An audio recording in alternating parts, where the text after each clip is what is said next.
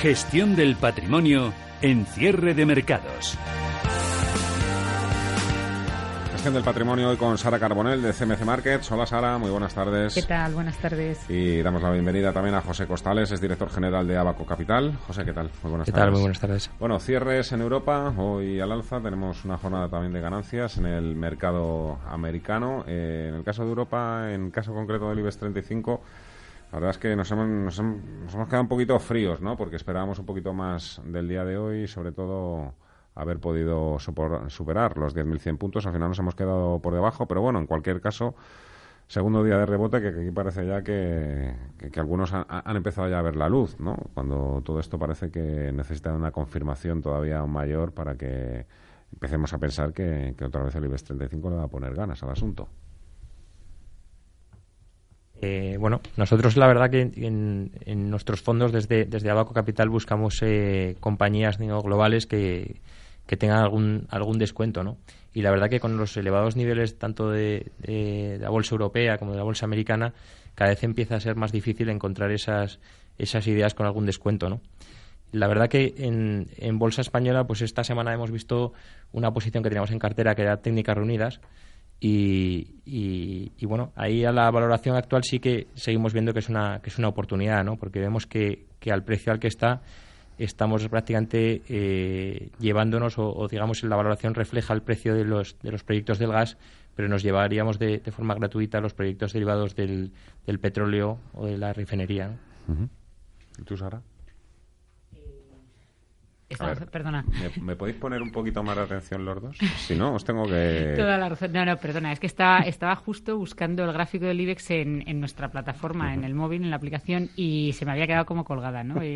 Y, no, da igual, no me hace falta verlo. Estábamos hablando un poco de, de, yo, de la situación renta variable España, ¿no? Estábamos hablando del IBEX, nos habíamos quedado un poco, un poco rezagados. Mi opinión personal, yo creo que... Eh, por mucho que hayamos rebotado hoy, eh, lo tenemos un poco complicado porque yo estoy bastante prudente, no, no con en el largo plazo y no con la renta variable europea o española en términos generales, ¿no? Pero sí con el mes de diciembre y con las cosas que cómo van a ser aquí en casa, porque yo creo que toda la parte política que ya lo comentamos además el otro día, pero es que creo que de verdad puede influir bastante y veremos qué pasa en las elecciones. Eh, tenemos como los dos escenarios, ¿no? El otro día hablaba con, con un experto en política y y es verdad que no es nada descartable que, realmente vuelvan a ganar partidos independentistas. Eh, eh, la situación ahí en Cataluña, pues eh, parece ser que en, muchos núcleos realmente lo que está haciendo es fortalecerse, ¿no? Pues por todo lo que está pasando. Y eso creo que, influiría muy negativamente, por lo menos el primer impacto cortoplacista en, en, lo que es el índice. Otra cosa es ya si nos ponemos a hablar de compañías concretas, de potencial. Creo que sí que sigue habiendo potencial. Creo que tenemos muchos ingredientes por la situación económica en Europa para ver renta variable europea, sobre todo en el medio y largo plazo, en el 2018, eh, fortalecerse, ¿no? Pero bueno, en, el corto plazo, hablando de los cierres de hablando del IBEX, mm. ojo y prudencia. O sea, que mejor cada una de las partes que el conjunto, ahora mismo. Yo creo que sí. En mi opinión es que sí. sí. Hablabas de técnicas reunidas también, José. La verdad es que hay mucha gente que, se ha estrellado ¿eh? con técnicas reunidas. Eh, lo digo porque era una de las, de las que iba camino de ser sorpresas positivas del año y la verdad es que se ha caído con todo el equipo, no solo en técnicas reunidas. ¿eh? Siemens, Almiral, también ha habido mucha gente que ha aprovechado los profit warnings. Parece un poco que los profit warnings eh, en esta ocasión, si ha habido otros años que sí que mm, han aprovechado mucha gente, muchos gestores para comprar barato, eh, la verdad es que han salido totalmente rana los de este año. Sí, nosotros ahí lo, que pensamos es que eh, a medio largo plazo y si con la cartera de proyectos que tiene tanto de Arabia Saudí como de Oman, que tienes un poquito de, visibilidad sobre eso, si volviera a tener márgenes, eh, los márgenes que tenía previstos del, del 4, 4 y pico por ciento, sí que pensamos que tiene, que tiene potencial todavía ¿no? y que está barata. ¿no?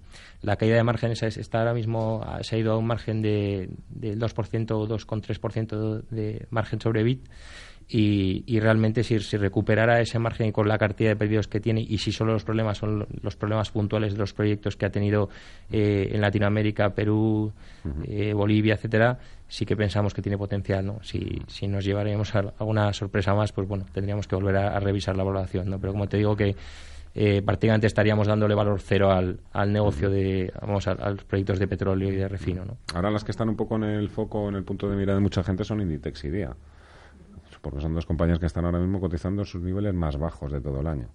Y además son compañías, sobre todo Inditex, yo creo que todavía le, queda potencial. Luego es una compañía eh, que también la hemos comentado muchas veces y muchas veces se ha dicho que se iba a dar la vuelta y al final sigue sorprendiendo porque tiene un modelo de negocio y una gestión eh, muy positiva. ¿no? Eh, y luego en el caso de Día, bueno, pues hemos visto sobre todo, ya el año pasado empezábamos a ver cómo empezaba a, mejorar mucho también por fundamentales en la gestión. El negocio en España va mejorando y quizá yo de las dos me quedaría con Inditex, pero sí que es verdad que yo creo que el mercado son dos compañías a las que le gusta dirigirse, sobre todo en momentos de, volatilidad por un poco también lo que hablábamos al principio, eh, cuando hay tensiones, en este caso geopolíticas, que pueden afectar a la banca, que realmente la banca también creo que tiene potencial porque ingredientes económicos tiene para hacerlo bien pero bueno en momentos de, tensiones o de, o de volatilidad eh, como estos eh, pues sí que es verdad que son compañías que suelen que suelen gustar y que no suelen fallar especialmente Inditex ¿eh? porque Día sí que es verdad que también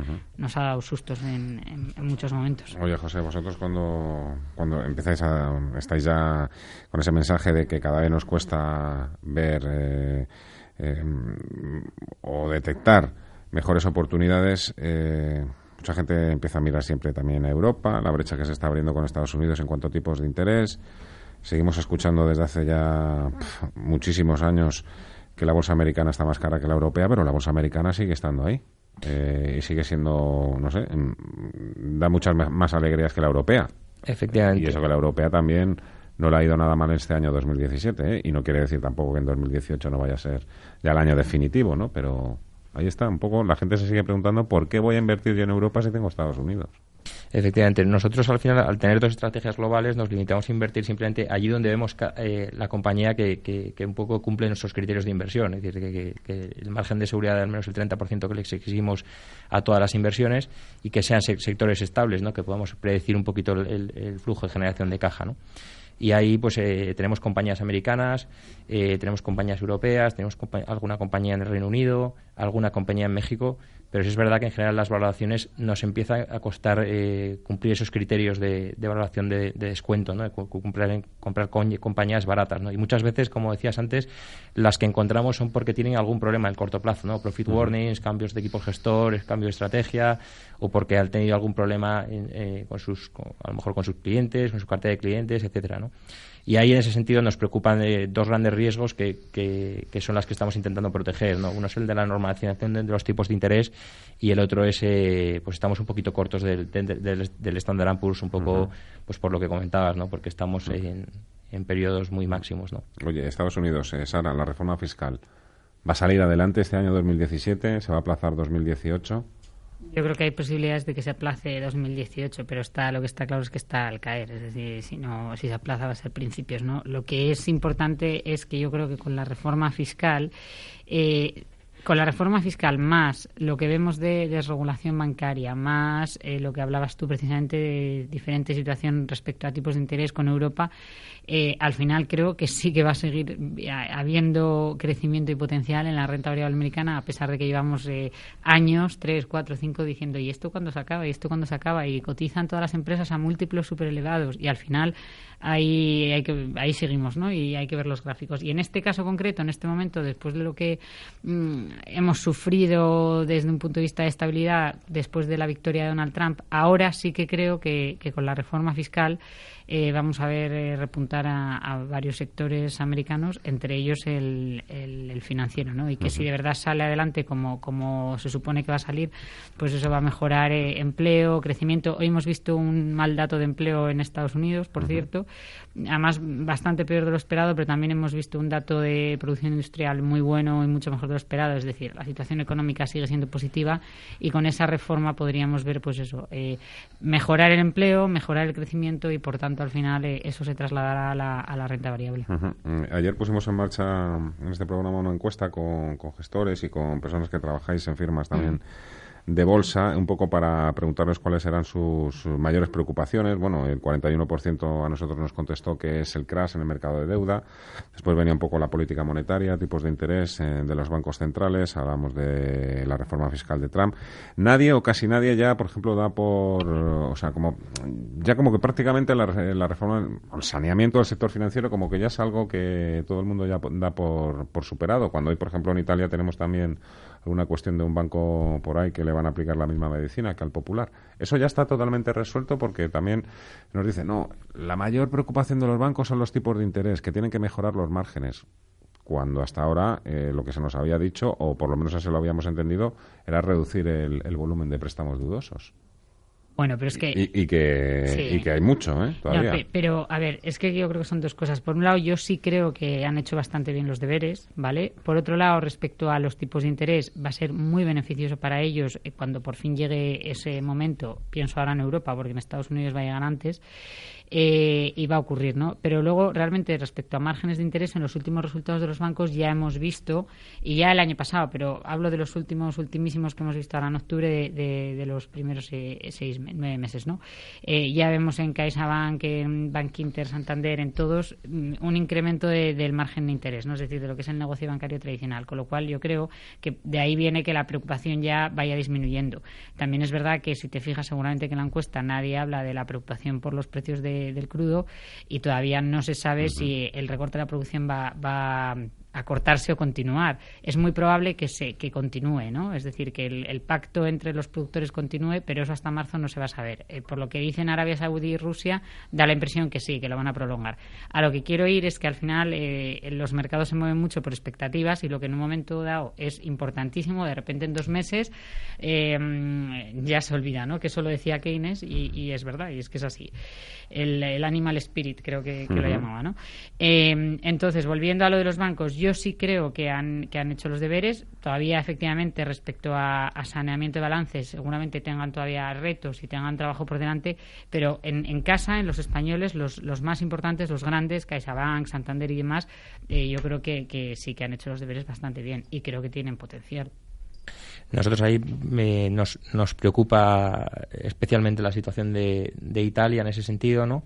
De los bancos italianos, eh, algunos todavía por, eh, por, por, medidas más estrictas ¿no? de recapitalización y sobre todo también nos preocupa también en cierta manera la situación, por ejemplo, en, de la Europa de las dos velocidades. ¿no? Deuda italiana, 150% de deuda sobre el Producto Interior Bruto, eh, qué va a pasar cuando termine el tapering europeo, ¿no? Eh, porque es difícil contentar, contentar a todos, ¿no? Oye, eh, eh, precisamente si Técnicas Reunidas era una sorpresa por lo malo, la sorpresa por lo bueno está siendo la bolsa italiana este año. Es la más rentable de toda Europa, de los grandes, ¿eh? 15%. hablamos de, con todo el jaleo que tienen allí a nivel político, ¿no? Que pensábamos que en 2017 iban a tener que adelantar elecciones. Todo lo que se decía de los bancos italianos, ¿no? Que tienen algo más que cadáveres debajo de las alfombras. No sé, Luego, nada ha sido como se decía. es que nunca, nunca ¿eh? es nada como se decía. Es que es, que es impresionante, ¿no? Pero... Hacer predicciones es algo que, bueno, veces que que funciona de, aquella manera, ¿no? Y lo que hablábamos de que no es lo mismo las partes y el todo. Es que eh, efectivamente eso es así, pero si tú analizas eh, parte a parte, eh, claro, luego cada compañía es un mundo. Y luego una cosa interesante de, que no me ha dado tiempo antes de lo de las preocupaciones y lo del crash de la deuda, eso sí que es importantísimo. Y nosotros ya vamos hablando de La primera preocupación que nos salió ayer en, la Pero es que no me extraña. lo que pasa es que eso es ahora, pero nosotros llevamos hablando de eso muchísimo tiempo y no se hablaba tanto. Y eso cuando pase, otra vez, o sea, vamos a resolver un primer problema, vamos a ir dejando los estímulos. ¿Pero tú crees que va a haber un crash? Yo creo, que, es, pero que, es muy probable que lo haya. ¿Sí? ¿Sí? a no ser que el Banco Central Europeo lo haga muy bien, todo muy paulatino, muy gradual, pero es que el tema es que si, si hay indicio de crash, el nerviosismo, y esto pasó ya, eh, ¿en qué año estamos? Estamos 2017, si no recuerdo mal, 2015 o 14, en el mes de abril los gestores empiezan a deshacer posiciones. claro, ¿qué pasa? Que no encuentras contrapartida, encima el mercado se pone más nervioso y es cuando sí que viene el crash. Entonces, para que eso no ocurra, se tiene que hacer todo muy paulatino, pero a ver cómo, cómo se hace. O sea, no, no, tengo todas conmigo que, va, que se va a poder hacer bien. Y sí que hay un riesgo grande de, de, de que estalle la burbuja. Si estamos en precios en el Euroboom... Eh, en máximos, que, es que ya hace un año que decíamos, no, pues esto ahora, bueno, irá, y no, y siguen, siguen eh, creciendo. La verdad es que sigue subiendo, subiendo el precio Voy a mirar ahora mismo, sí. sí. ahí en ese sentido, eh, por ejemplo, volviendo al sector financiero, nosotros ahí sí que sí que tenemos una una pequeña apuesta en, Europa, ¿no?